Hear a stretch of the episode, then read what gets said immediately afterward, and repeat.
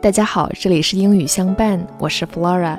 今天给大家朗读的这篇文章叫做《Off the Shelf》，窃书记。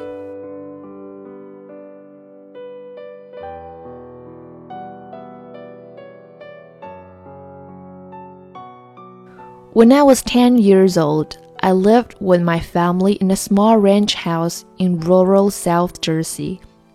I often accompanied my mother to the A&P to buy groceries. We did not have a car, so we walked, and I would help her carry the bags. My mother had to shop very carefully because my father was on strike. She was a waitress, and her salary and tips barely sustained us. One day, while she was weighing prices, a promotional display for the World Book Encyclopedia caught my eye.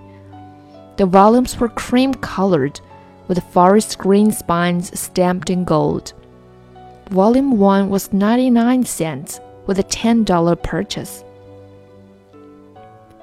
All I could think of as we combed the aisles for creamed corn, dry milk, cans of spam, and shredded wheat was the book which I longed for with all my being. I stood at the register with my mother, holding my breath as the cashier rang up the items. It came to over eleven dollars. My mother produced a five, some singles, and a handful of change. As she was counting out the money, I somehow found the courage to ask for the encyclopedia. Could we get one? I said showing her the display. It's only 99 cents. I did not understand my mother's increasing anxiety. She did not have enough change and had to sacrifice a large can of peas to pay the amount. Not now, Patricia, she said sternly. Today is not a good day. I packed the groceries and followed her home, crestfallen. The next Saturday, my mother gave me a dollar and sent me to the A&P alone. Two quarters of milk and a loaf of bread. That's what a dollar bought in 1957. I went straight to the World Book display. There was only one first volume left, which I placed in my cart. I didn't need a cart, but took one so I could read as I went up and down the aisles. A lot of time went by, but I had little concept of time a fact that often got me in trouble. I knew I had to leave, but I couldn't bear to part with the book. Impulsively, I put it inside my shirt and zip up my plaid windbreaker. I was a tall, skinny kid, and I'm certain the shape of the book was obvious. I strolled the aisles for several more minutes, then went through the checkout, paid my dollar, swiftly bagged the three items, and headed home with my heart pounding. Suddenly, I felt a heavy tap on my shoulder and turned to find the biggest man I had ever seen. He was the store detective, and he asked me to hand it over. I just stood in silence. We knew you stole something. You have to be searched. Horrified, I slid the heavy book out from the bottom of my shirt.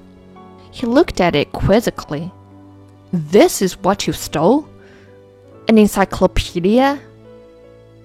Yes, I whispered, trembling.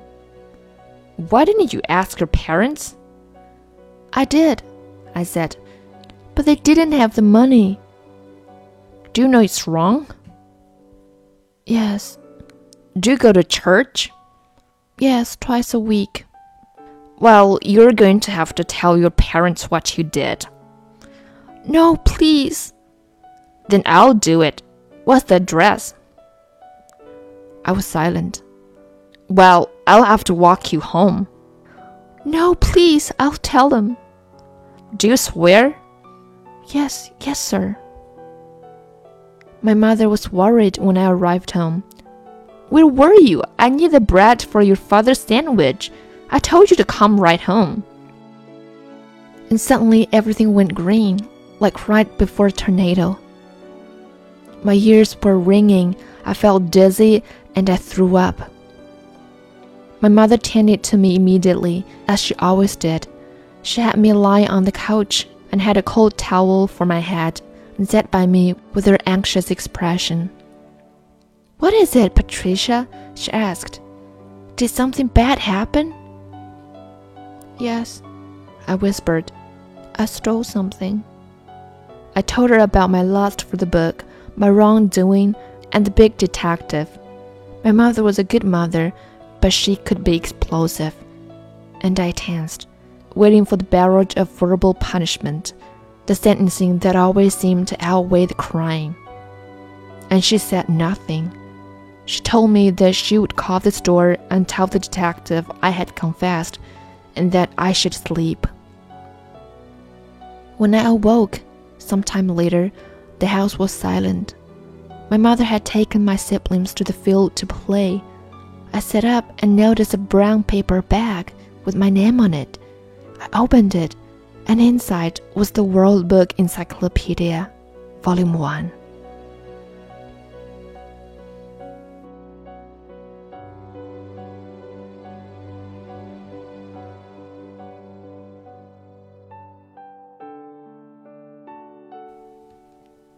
感谢收听，这里是英语相伴，我是 Flora，咱们下期见。